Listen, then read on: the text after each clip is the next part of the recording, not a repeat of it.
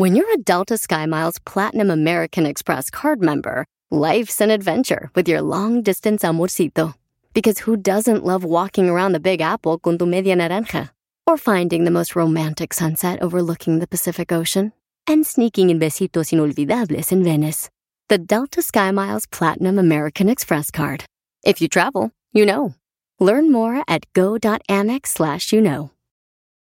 It's your time. Join global thought leader, executive producer, and New York Times bestselling author TD Jakes and today's leading culture shifters for an experience unlike any other. At the 2024 International Leadership Summit, spiritual and business leaders can gain the practical tools they need to maximize their timing for success. With world class discussions, breakout sessions, and networking opportunities, this is where your dreams turn into reality. Timing is everything, and your time is now. March 21st through 23rd in Dallas, Texas. Register today at thisisils.org.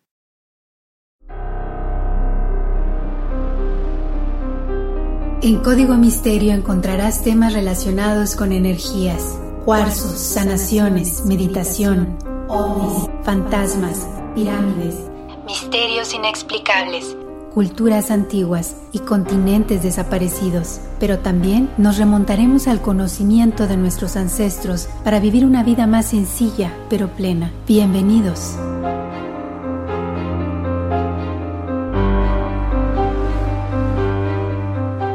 ¿Qué tal? ¿Cómo están? Bienvenidos a un episodio más de Código Misterio. Les saluda Horacio Antiveros y ya saben que los viernes nos enfocamos en temas de investigación, un solo tema, pero conocerlo a profundidad con sus diferentes teorías y toda la información que tenemos a la mano. Gracias, gracias por los comentarios que hemos recibido de los otros tres, que tienen que ver, pues ya saben, con máquinas del tiempo, contactados, eh, con la luna, muchas teorías. Eh, lo importante es que a ustedes les gusta y también que pasen la voz. Entre más eh, pasemos la voz, pues esto va creciendo más y van a ser un poquito más largos los episodios. En fin, el chiste es que, bueno, pasemos ahí un buen rato mientras ustedes están trabajando, mientras están manejando, mientras ustedes estén haciendo lo que sea, pues van escuchando un poquito acerca de todas estas teorías y misterios que siempre han asombrado al hombre, ¿no? Desde la antigüedad hasta ahorita. Oigan, gracias por todos sus comentarios en las redes sociales. Estamos en Facebook, estamos en Instagram como Código Misterio. También tenemos el canal de YouTube. Eh, Código Misterio. Y para la gente que me estaba preguntando cómo me pueden contactar a través de un email, con mucho gusto, eh, lo acabamos de abrir, se llama contacto arroba. Contacto arroba códigomisterio.com. Les cuento, el tema de esta semana surgió porque como ustedes sabrán, me encantan las películas y estábamos viendo el fin de semana una película que se llama eh, The Water Horse, Legend of the Deep. Bueno, que narra básicamente la historia del monstruo del lago pero en una versión muy familiar. Y entonces es bien interesante todo esto que hay detrás de la figura del monstruo del lago. Muchos de ustedes han de decir, bueno, pero ya se desmintieron unas fotografías. Sí, efectivamente se desmintieron unas fotografías. Por ahí han surgido nuevos videos, diferentes teorías que no solamente ubican al monstruo del lago en la parte de Escocia, sino en diferentes partes del mundo. De hecho, cada, eh, bueno, hay algunos países que tienen como que su versión del lago la vamos a platicar por supuesto el día de hoy. Mucha gente dice, no, es que el monstruo del lago se creó simplemente por la cuestión de atraer más turismo a esta parte del mundo. Bueno, hay muchas cosas, muchas teorías también, pero la vamos a platicar y sobre todo una que, wow, o sea, como que ¡pum! le escuchas y te vuela la cabeza, que tiene que ver con agujeros de gusano debido a la cantidad de cuarzos que hay en esta zona del lago Ness. Entonces, nada más para que se den cuenta de lo que vamos a hablar ahorita. O sea, es una probadita, pero está bien interesante. Ya pueden ustedes ver las fotografías en las redes sociales de Código Misterio, pero los invito a que me acompañen durante este episodio porque en serio está muy bueno, sobre todo cuando ya empezamos a develar cierta información que para muchas personas es así como que increíble. Bueno, pues ahora sí que bienvenidos a Código Misterio, estamos arrancando aquí y vamos a hablar un poco acerca de cuándo empezaron estas apariciones, pero también lo importante que para muchos expertos significa el lago. De hecho, empezamos con esta información. Willie Cameron, él es experto en mercadeo de turismo en la parte de Highlands, y él asegura que aproximadamente un millón de personas visitan el lago Ness y todos los alrededores cada año. ¿Saben cuánto aportan estos turistas a la economía del lugar? Estamos hablando de 40 millones de dólares. Por eso se dice que a lo mejor es como que un mito que existe este monstruo, pero a final de cuentas contribuye a la economía del lugar. Dice también este Willy Cameron que el 85% de los turistas se sienten atraídos ¿por qué? Solamente por el fenómeno del monstruo del lago. Entonces hay eh, ya saben, algunos museos, hay algunos hoteles que tienen que ver con toda la temática del monstruo del lago Ness y por supuesto la venta de, recuerditos o de souvenirs pues es lo más importante, ¿no? De hecho se menciona que el monstruo del lago Ness se ha convertido en una marca tan grande como lo sería la marca de Elvis Presley, de Madonna o de Coca-Cola. Eso, eso comentan los expertos. Pero bueno, ya que cerramos ese punto que tiene que ver con el turismo y con el marketing y con la visita a este lugar, vámonos hasta los primeros avistamientos de este monstruo. Se dice que este animal comenzó a verse más o menos desde hace 1500 años aproximadamente, ¿ok? Hay unas personas que le pueden decir que son más o menos 1600, 1700, pero bueno, sí tiene más de 1500, eso sí. Y la historia de los avistamientos y la creación de todo este mito comienza con la siguiente historia. Para entender bien la ubicación de, eh, lago Ness, este lago se encuentra en Europa, ¿ok? Es al norte de Escocia, tiene una longitud de 43 kilómetros y una anchura de kilómetro y medio, además de una profundidad de 270 metros aproximadamente. Se dice que también las aguas de este lago Ness son heladas, son obscuras, y un buzo profesional, a pesar de contar con todo el equipo más moderno, más potente, cuando bajan con una lámpara, una lámpara profesional, no logran ver más allá de dos metros. ¿Por qué? Pues porque es muy turbia esta agua. También se dice que las corrientes son muy fuertes e incluso hasta peligrosas para viajar en lancha. Se dice también que muchas personas han perecido ahí, o sea, se han ahogado y que sus cuerpos jamás han sido hallados. No se sabe si las corrientes se los llevan o capaz de que el monstruo del lago Ness, miren, se los come como desayuno. Bueno, ahora sí que con estos antecedentes ya podemos empezar a platicar acerca de la historia de la primera aparición del monstruo del lago Ness. Esto tiene que ver con el santo Columba, él es un hombre que se relata su historia en la biografía oficial del santo. El santo Columba fue un influyente misionario irlandés del siglo VI que llevó el cristianismo a Escocia. Además de que, bueno, lleva el cristianismo a Escocia, funda varios monasterios eh, mientras iba pasando por toda esta zona, y él llega a Escocia con el firme propósito de convertir, como les decía, a los escoceses en cristianos. Obvio que lo consigue, y gracias a esto llegó a ser considerado como el santo patrono del lugar. Ahora, importante, como les decía, el encuentro entre el santo, entre San Columba y el monstruo del lago se dice que sucedió en el siglo VII y él narra cómo regaña al monstruo de este lago, en ese entonces dicen río. Se dice que cierto día, cuando San Columba pasaba cerca del lago Ness, él se percata, o sea, él ve que hay un grupo de hombres que están enterrando a otra persona. Entonces, cuando él se acerca, estos pobladores le dicen, es que este muertito fue mordido por un enorme monstruo que vive en el lago. Por lo tanto, el santo dice, hay que investigar. San Columba decide no quedarse de brazos cruzados, tratar de investigar más acerca de este monstruo, y él nota que un nadador está metido en el lago Ness, cuando de pronto, mientras está nadando, sale un monstruo con la boca abierta, dice que emite un gran ruido como un rugido, y se lanza hacia el hombre que está nadando en el lago Ness. Mientras mucha gente estaba ahí, dicen que había familiares, que había gente del pueblo, se quedan paralizados, porque imagínense ver este monstruo enorme que va a atacar a esta persona. San Columba alza la mano, hace la señal de la cruz en el aire, y después invoca el nombre de Dios y le ordena a la bestia, no seguirás adelante, no toques a ese hombre, da media vuelta al punto. En ese momento, así, al oír la orden, pareciera que alguien lo hubiera jalado. Se detiene. El monstruo se mete a las aguas del lago Ness. Por supuesto, en ese momento toda la gente que estaba ahí, acuérdense, San Columba estaba ahí tratando de convertir a los escoceses al cristianismo. ¿Qué pasa con todos los aldeanos en ese momento? Al ver este milagro que acaba de hacer San Columba, empiezan a convertirse al cristianismo y empiezan a adorar al Dios que en este caso estaba representando San Columba. Bueno, este es uno de los episodios como que más importantes porque digamos que queda por primera vez escrito la aparición del monstruo del lago Ness. De ahí empieza a surgir la fama de que el monstruo del lago Ness aparece en Escocia.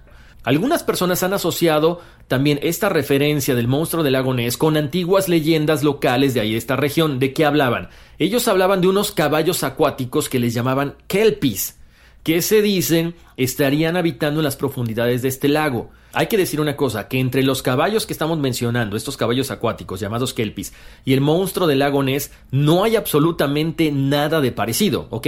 Posteriormente, la primera descripción ya más moderna del monstruo del lago Ness aparece en 1868, cuando un artículo publicado ese año en el Inverness Courier es el primero en referirse sobre los rumores acerca de la existencia de este pez enorme u otra criatura en la profundidad de las aguas de este lago. Posteriormente, dos años después, en 1880, queda marcado otro registro. Aquí es el protagonista un buzo llamado Duncan MacDonald, el cual es contratado para que buscara los restos de un barco hundido en la parte occidental del lago. ¿Qué pasa?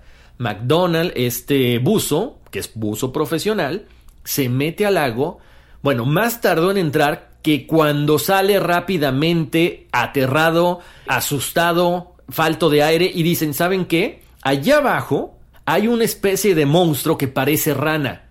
Y fue tan, eh, tan impactante esto que vio que no, no lo pudieron hacer volver a entrar al lago. Posteriormente, ya nos vamos unos 50 años más adelante, para 1930 el periódico Northern Chronicle publica una noticia sobre dos pescadores que habían visto a un animal gigante que a su paso había provocado un gran remolino cerca de uno de los puntos más importantes del lago que se llama Tor Point. Para 1932, Kay McDonald afirma que había visto a una criatura similar a un cocodrilo en la parte del lago Ness. Ahí no mencionan los tamaños ni mucho menos, pero ya se empieza a confirmar de que efectivamente ahí hay un animal que poca gente sabe lo que es. Ahora, hay un artículo que es como que el que valida todo esto, ¿sí? Este artículo vendría a confirmar la hipótesis del monstruo del lago Ness. Este avistamiento se da el 2 de mayo de 1933. El periódico Inverness Courier publica la nota de una pareja local que dijo haber visto un enorme animal rodando y hundiéndose en la superficie del lago. Además, este informe del avistamiento del monstruo se convierte en una sensación entre todos los medios. De hecho, incluso es tan importante que las editoriales de Londres comienzan a enviar reporteros hasta Escocia y un circo ofrece una recompensa de 20 mil libras esterlinas por la captura del monstruo del lago Ness, como ven. Más tarde ese mismo año, estamos hablando de 1933, H. Palmer atestigua un avistamiento de Nessie, a las 7 de la mañana y él describe a la criatura como teniendo su cabeza al ras del agua. Su boca tenía una anchura entre 30 y 45 centímetros. La abertura máxima de su boca era aproximado de 15 centímetros. Hasta ese momento ya estaban hablando los periódicos de que simple y sencillamente era un pez o quizás, en otro caso, una extraña criatura. Pero ya se referían también, ahí es como que la primera referencia a que quizá el monstruo del lago Ness era un ser prehistórico. Interesante, porque tiene mucha similitud a un dinosaurio. Toda esta teoría de que es un animal prehistórico también se ve avivado porque poquito tiempo después se da el estreno de la famosa película King Kong. Entonces todo mundo está alucinado de que no, bueno, pues si King Kong existe en la película, ¿por qué no hablar del monstruo del lago Ness de que sí es un dinosaurio enorme y habita en este famoso lago? Entonces es como que empieza a crecer todavía más la, la fama de este monstruo, ¿no? En diciembre de 1933 se publica en The Guardian, bueno, pues un acuerdo en donde la Cámara de los Comunes, o sea, básicamente como que la Cámara o de representantes de, de Escocia, decían que sería importante dedicar que varios aviones de la Fuerza Aérea rastrearan a Nessie desde el aire. Imagínense nada más lo que ya estamos hablando. O sea, ya está más involucrado el gobierno, ya se dice que tienen que gastar dinero para poder encontrar evidencias de que efectivamente está ahí un monstruo. La gente aprueba esta moción, por supuesto, como les comentábamos, empiezan a desplegarse ciertos aviones sobre el lago Ness, pero no se encuentra nada. Se vieron desde arriba algunos objetos flotantes, pero nunca se pudo comprobar que efectivamente eran rastros de este animal. Para el verano de 1934 ya en los periódicos se podían encontrar anuncios de cruceros que te llevaban por todo el lago Ness para tratar de verlo. O sea, esto ya se había convertido en una especie de turismo de experiencias. Para 1934, los estudios Kodak en Kingsway muestran los primeros 60 segundos de lo que parecía aparentemente ser este monstruo en movimiento y el periódico The Guardian comentaba que una, lo importante era su velocidad, la estela que dejaba de agua y una aparente joroba. Mucha gente decía que parecía el cuello de un brontosaurio. Lo que sí es que esta película del estudio Kodak se mostró a un grupo de expertos para que lo pudieran identificar de una vez por todas. No se pudo llegar a una conclusión final. Entonces, al no llegar a una conclusión, bueno, pues seguía la gente tratando de investigar qué era exactamente este monstruo del que tanto se hablaba. Ahora, viene ahí un momento muy importante en una de las fotografías que creo que ha dado eh, la vuelta al mundo y más de 50 años se consideró cierta, pero les cuento un poquito más de esto. Esta fotografía de la cual les voy a hablar es tomada por un cirujano que se llama R.K. Wilson el 19 de abril de 1934. Aquí parecía mostrar a una enorme criatura, me imagino que ya la, ya la conocen y si no vayan a verla ahorita en las redes sociales. Esta criatura es enorme, de cuello largo, que se asoma, obvio, por el agua, pero, ¿qué creen?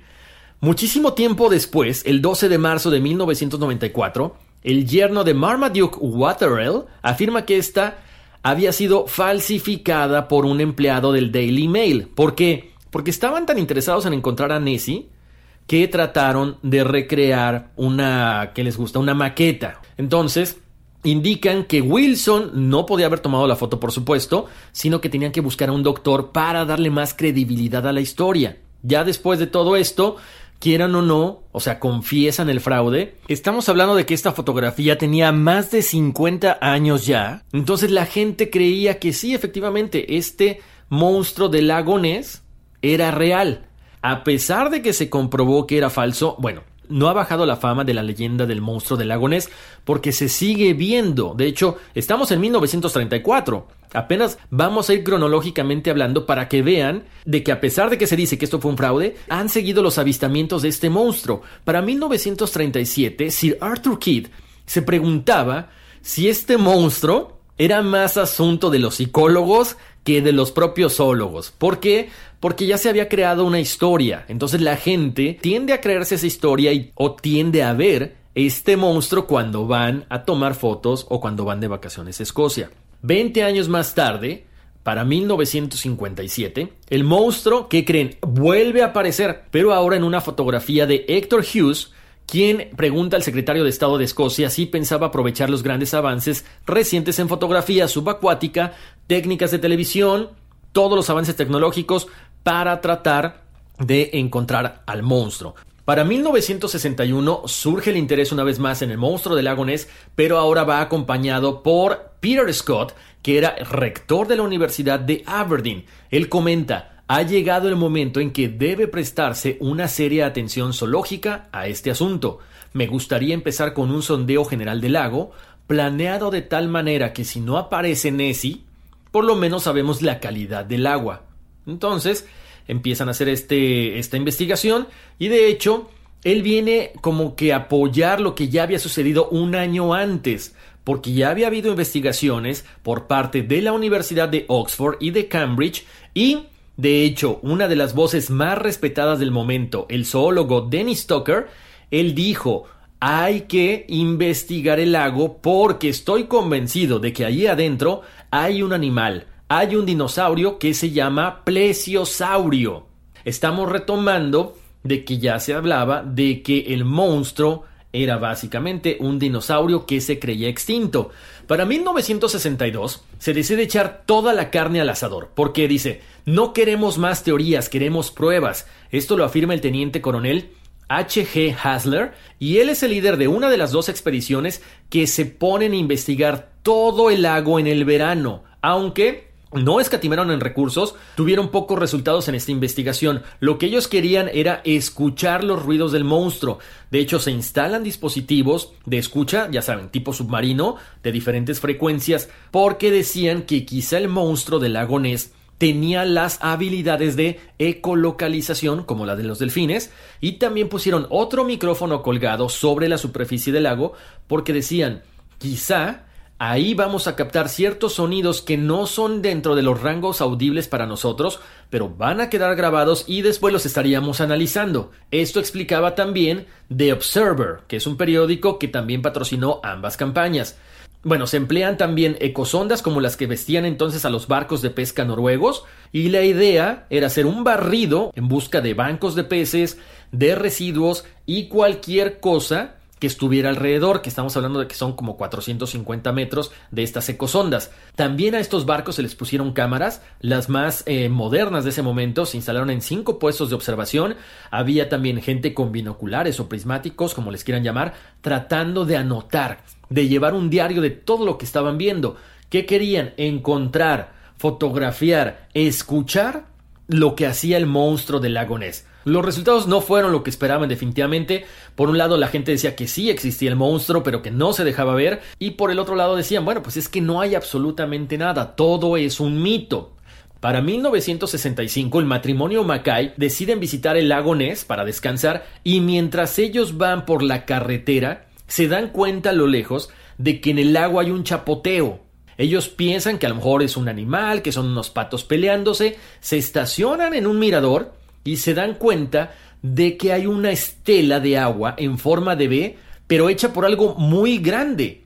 De pronto están viendo esta estela y ellos narran cómo se asoman dos jorobas por encima del agua y se meten para esconderse por completo. A partir de ese momento, otra vez los reportes del Nessie comienzan a ser más abundantes, pero también más detallados. Incluso vuelve a suceder lo de antes ya reporteros de todo el mundo llegan otra vez a Escocia para investigar al monstruo del lago Ness. Tres meses después de este reporte del matrimonio Mackay, aparece otro testigo que tiene por nombre A. H. Palmer, pero aquí en este caso hace una descripción del monstruo completamente diferente. Entonces ya estamos hablando de que eh, empieza a haber diferentes teorías, diferentes descripciones del monstruo. Siguiendo con la década de los 60, de todas estas personas que estaban tratando de encontrar al monstruo del lago Ness, hay una muy reconocida que se llama Tim Dinsdale. Él pasa horas vigilando la superficie del lago tratando de encontrar pues evidencias, porque él decía que eran más cosas de las que se hablaban de las que en verdad estaban sucediendo. Este fotógrafo, después de mucho tiempo invertido, de muchas horas, cuando ya está a punto de decir casi casi empaquemos las cosas y vayámonos, ¿qué creen? Bueno, pues logra captar en película lo que podría ser el famoso Nessie. Las tomas no son tan claras como pudiéramos pensar. Sí se ve cierta joroba, se ve una estela al pasar, pero no se ve claramente qué tipo de monstruo es. Este material, esta, esta película, es entregada en el año 1965 a la, Real Fuerza Aérea de la Gran Bretaña.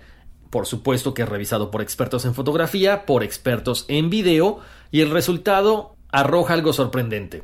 Porque aunque al principio era secreto, dicen que se trataba, sí, efectivamente, de un ser vivo que por lo menos medía 30 metros de alto. Aunque esta teoría cobró mucha fuerza porque ya era una prueba de que sí estaba un animal ahí, mucha gente desestimó la teoría y decían, no, es que esto es una lancha de motor. ¿Por qué? Porque se ve a lo lejos. Bueno, eso fue lo que ellos dijeron. Para 1968, la Universidad de Birmingham llega con un sonar. Por supuesto, ya era una tecnología mucho más avanzada, se contaba ya con ingeniería electrónica, prometía muchos resultados y decían que esta pieza era lo más refinado que había hasta el momento y que definitivamente con este tipo de artefacto tendrían que encontrar el tipo de vida animal que se encuentra en las profundidades del lago. Para 1970 se dice que ya habían matado al monstruo Nessie. Esta fue una de las teorías que desarrolló Douglas Drysdale después de hallar altos contenidos de ácido en las aguas de los ríos que iban a parar hasta el lago Ness. Esta fuente de ácidos, como él comentaba, es letal, definitivamente, entre el ácido que se ocupa, los nitratos de los fertilizantes que usan los agricultores de la zona, seguramente acabaron con la vida del monstruo. Pero bueno, no estaban tan de acuerdo muchos investigadores, empiezan a utilizar los sonares y se dan cuenta de que hay diferentes tipos de animales ahí. Ahí es cuando aparecen los americanos. Ellos dicen, ¿sabes qué? O sea, no hemos podido encontrar al monstruo del lago Ness porque no hemos hecho lo necesario.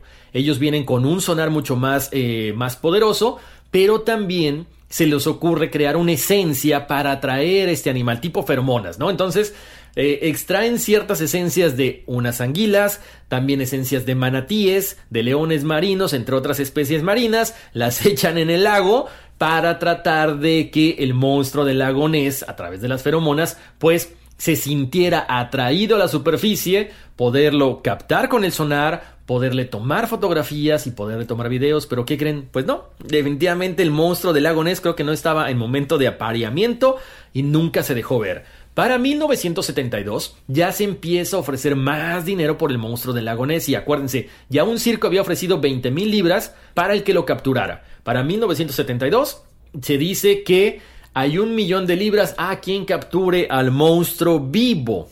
Para 1973, el empresario japonés Yoshio Kou patrocina una nueva búsqueda que levantó un poquito de resquemor entre algunos vecinos y entre algunas personas que querían este monstruo, porque muchos de ellos pensaron que lo querían matar, pero no era así. Lo que este empresario japonés quería es cazar al monstruo Nessie con ayuda de redes, con arpones, con tranquilizantes, con un submarino francés y después lo llevarían de gira por todo el mundo. Por supuesto, esto no fructificó. Para 1975 se anuncia una conferencia que prometía acabar con las dudas acerca de este monstruo. Por supuesto, uno de los grandes investigadores era Robert Rines y él decía que tenía pruebas irrefutables que procedían de una fotografía tomada con una cámara equipada con un potente sistema de iluminación desarrollada por Harold Edgerton, profesor del MIT. Unas semanas después, un bibliotecario escocés decía que esas fotografías, esas descripciones y esa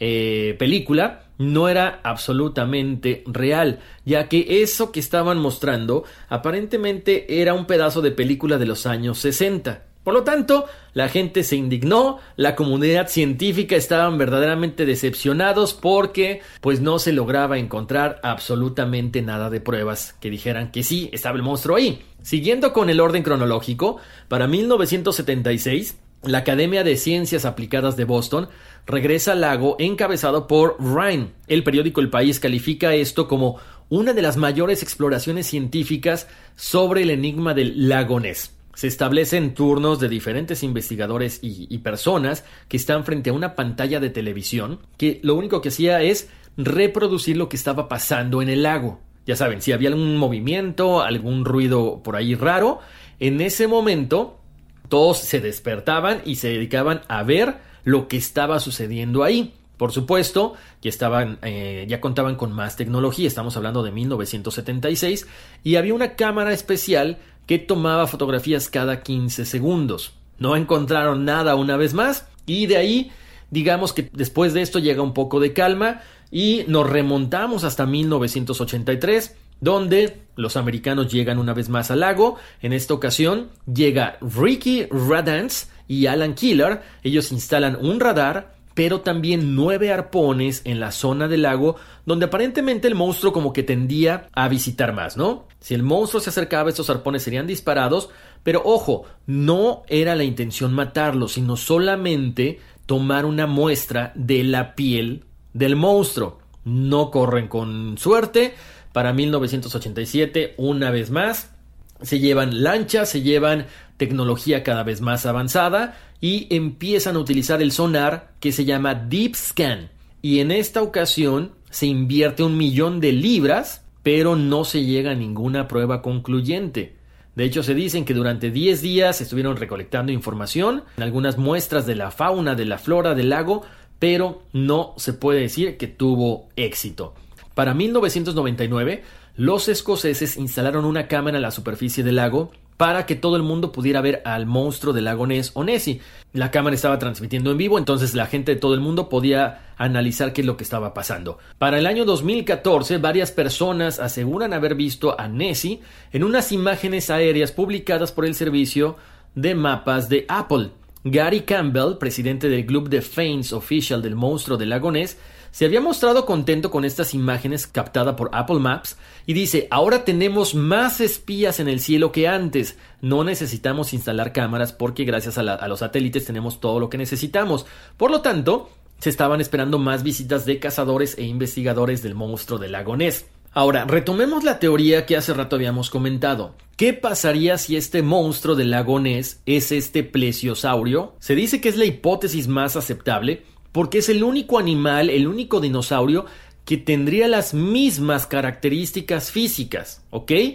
Pero este animal, el plesiosaurio, vivió en la era mesozoica. Este dinosaurio se describe como cabeza pequeña, cuello muy largo, dos pares de aletas, lo cual le permitiría nadar muy rápidamente. El único detalle como todo mundo puede pensar, es que se extinguió hace millones de años. Entonces, de acuerdo a la opinión de los científicos, es muy remota esta posibilidad, pero, ojo, estos investigadores y estos científicos también dicen, ahí en el lago Ness hay un abastecimiento de comida suficientemente grande para alimentar no a uno, sino a varios plesiosaurios. Por lo tanto, no está descartada la posibilidad de que sea este dinosaurio. Además de que los plesiosaurios tienen que forzosamente salir a tomar aire. Entonces, tiene mucha lógica que cuando el monstruo del lago Ness sale a respirar, la gente lo pueda ver. Continuando con lo que yo les comentaba al principio, que no solamente esto es eh, exclusivo de Escocia,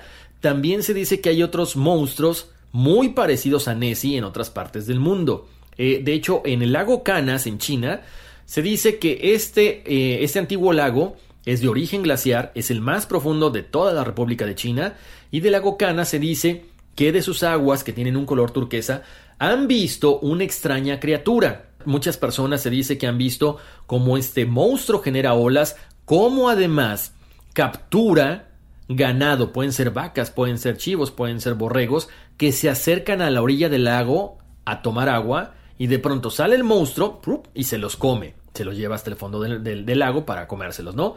Entonces, esta leyenda eh, tiene muchos años de que está vigente, no hay más descripciones del aspecto, pero sí se han visto extrañas ondas en el agua y una silueta de aproximadamente 3 metros o más. Hay otro monstruo muy parecido a Nessie. Este habita en el lago Okanagan, en Canadá. Este se llama el Ogopogo. Se dice que es una criatura con cuerpo de serpiente con más de 4 metros de largo, con una cabeza similar a la de un caballo.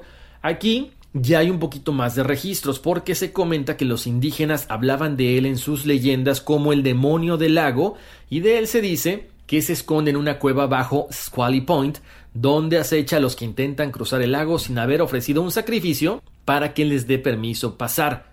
También se comenta que el lago Victoria, que es el segundo lago más antiguo de la Tierra, las tribus cuentan que en sus obscuras profundidades se esconde un monstruo llamado Lukwata. Se dice que es una criatura muy agresiva, de color negro con una cabeza como redonda, que mantiene siempre afuera del agua mientras va nadando y que además ataca a cualquier animal que se encuentre a su paso, pero también que produce ciertos sonidos muy fuertes que se escuchan a larga distancia.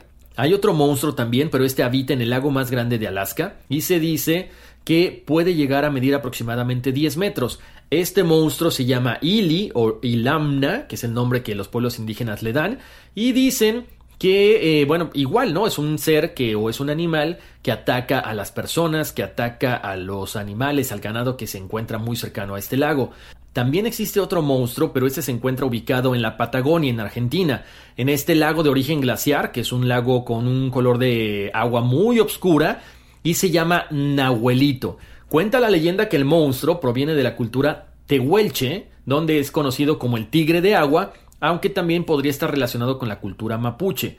En este caso lo describen, escuchen, como una criatura con una piel similar al cuero de la vaca, pero tiene ciertas espinas filosas tienen unos ojos como que desorbitados, muy grandes, muy largos, y que ataca a cualquier ser que se encuentre en la orilla del lago y que, como les decía ahorita, es muy parecido al monstruo Nessie. De hecho, chequen las fotos ahí en las redes sociales para que vayan viendo todo esto. A ver, ya hablamos del monstruo del lago Nessie, de estos monstruos también que dicen que se parecen, pero ahora viene algo bien interesante, porque la leyenda, ya saben, sigue viva hasta nuestros días. Ha habido últimamente ciertas fotografías que ya las pueden checar ahí en las, en las redes sociales también, de gente que sigue acudiendo al lago para tratar de capturar algunas fotografías del monstruo del lago Ness.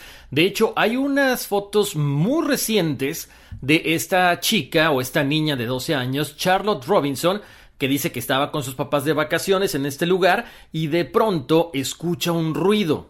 Ella sale eh, de, este, de este lugar donde estaba y alcanza a tomar una fotografía de un supuesto animal o del supuesto Nessie donde se ve el cuello muy largo.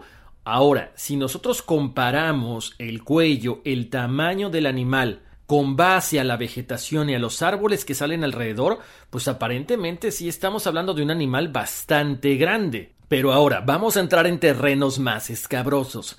¿Qué pasa cuando el gobierno de un país ya está inmiscuido en este tipo de investigaciones. A pocos días de las elecciones de 1979, los funcionarios del régimen de Margaret Thatcher propusieron llevar delfines de Estados Unidos y colocarles equipos de alta tecnología para rastrear todo el lago Ness. ¿Qué pasó? Hubo mucha oposición por parte de los grupos de derechos de los animales se argumenta, por supuesto, que el encontrar al monstruo pues estaría beneficiando al turismo local. Posteriormente, una carta del funcionario del Departamento de Medio Ambiente, David Wymott, a Stewart Walker del Departamento de Salud y Hogar de Escocia mostraba que el gobierno quería una licencia para iniciar este plan. Él declara, este departamento está considerando actualmente la emisión de una licencia para importar dos delfines nariz de botella de Estados Unidos con el fin de explorar el lago Ness se han realizado consultas con expertos en mamíferos sobre la autoridad científica para los animales y su consejo es que no existen razones de conservación o bienestar para rechazar una licencia. Sin embargo, es evidente que hay otros factores, principalmente políticos, que quizás desee considerar antes de que se emita la licencia. El Archivo Nacional de Escocia no contiene ningún registro de una respuesta a la carta que se publica en virtud de la Ley de Libertad de Información. Sin embargo, Adrian Shine es un naturalista que ha estado investigando todo este misterio del lago durante muchísimos años, durante varias décadas, dijo que creía que el plan de los delfines fue una creación del veterano cazador de monstruos, el doctor Robert Rhines. Este doctor Robert Rhines, hay que recordar que él fue el fundador de la Academia de Ciencias Aplicadas con sede aquí en Estados Unidos, quien tomó una fotografía submarina, ahora muy famosa, allá en 1972 que parecía mostrar una gran aleta en este lago. La Academia de Ciencias Aplicadas de New Hampshire confirma que los delfines estaban siendo entrenados con mini cámaras y luces especiales que se activaban cuando encontraban objetos grandes. También se dice que el monstruo del lago Nessie entra bajo la protección legal contra cazadores furtivos y recompensas a principios de los años 80. ¿Por qué? Porque no querían que lo mataran y se lo llevaran. Este plan fue instigado cuando el gobierno sueco pidió ayuda para preservar también el equivalente del monstruo Nessie que se llama el monstruo Storjo, ahí en Suecia. Los funcionarios del Reino Unido se dieron cuenta de que no había nada que impidiera que un cazador de trofeos pudiera rastrear a Nessie, lo matara y se lo llevara. Finalmente se decide que Nessie tenía que estar protegido como parte de la Ley de Vida Silvestre y Campiña de 1981 con una legislación específica. Según las disposiciones de la ley, era ilegal atrapar, disparar o hacer estallar al monstruo. O sea, ahí nos damos cuenta de que el gobierno cada vez estaba más inmiscuido y estaba tratando de quizá proteger a esta especie en peligro de extinción. ¿Por qué? Porque pensaban que era este dinosaurio, este plesiosaurio. Les cuento, lo más reciente que conocemos de este lago Ness es lo que comentaba el pescador retirado Keith Stewart, que él dice, acabamos de hacer un reconocimiento de todo el lago con equipo de alta tecnología, con sonares, y encontramos que al fondo del lago hay un espacio, hay como una caverna a 270 metros de profundidad, lo cual pudiera representar que ahí se esconde el monstruo del lago Ness. Él presentó evidencia, imágenes, registros, solamente falta que alguna organización científica confirme este hallazgo y lo haga oficial. Estamos hablando de que quizá ahí entonces se pudiera estar escondiendo el monstruo del lago. Y lo que les comentaba al principio, ¿qué pasa con todas estas teorías que dicen que alrededor del lago Ness existe una gran cantidad de cristal de cuarzo? Por lo tanto, estaríamos hablando de muchas energías que convergen en este lago. Por lo tanto, algunos teóricos dicen que quizá Nessie pudiera estar viajando a través de agujeros de gusano en el tiempo y el espacio. Por eso siempre ha sido tan escurridizo, porque de repente hay muchos avistamientos, de repente no hay avistamientos. No se ha recuperado un solo cuerpo y hay fotos y videos, pero no se ve claramente. Sin duda, estamos ante uno de los grandes misterios, quizá más grande que el mismo pie grande o el mismo abominable hombre de las nieves. Quiero que me digan qué opinan acerca de esta leyenda del monstruo del lago Ness. ¿Será que algún día lo encontraremos? ¿Será que efectivamente es un dinosaurio? Recuerden, es un lago muy profundo, se conoce poco de él, a pesar de que hay tanta tecnología para tratar de encontrar las cavernas y todo lo que pasa allá abajo. Pues muchísimas gracias por haberme acompañado en este episodio de Viernes de Investigación acerca el monstruo del lago Ness. Los invito a que me sigan en las redes sociales como Código Misterio, Facebook, Instagram y también en el canal de YouTube. Si quieren eh, mandarme un email con alguna sugerencia, ya está a su disposición. Contacto arroba códigomisterio.com. Les mando un abrazo muy grande, se despide de ustedes Horacio Antiveros y ¿saben qué? Vámonos, que aquí espantan. It's your time. Join global thought leader, executive producer, and New York Times bestselling author TD Jakes and today's leading culture shifters for an experience unlike any other. At the 2024 International Leadership Summit, spiritual and business leaders can gain the practical tools they need to maximize their timing for success. With world class discussions, breakout sessions, and networking opportunities, this is where your dreams turn into reality. Timing is everything, and your time is now. March 21st through 23rd in Dallas, Texas. Register today at thisisils.org. Puedes hacer dinero de manera difícil, como degustador de salsas picantes, o cortacocos, o ahorrar dinero de manera fácil con Xfinity Mobile. Entérate cómo clientes actuales pueden obtener una línea de un límite intro gratis por un año al comprar una línea de un límite. Ve a es.xfinitymobile.com. Oferta de línea o límite gratis termina el 21 de marzo. Aplican restricciones. Xfinity Mobile requiere Xfinity Internet. Velocidades reducidas tras 20 GB de uso por línea. El límite de datos puede variar.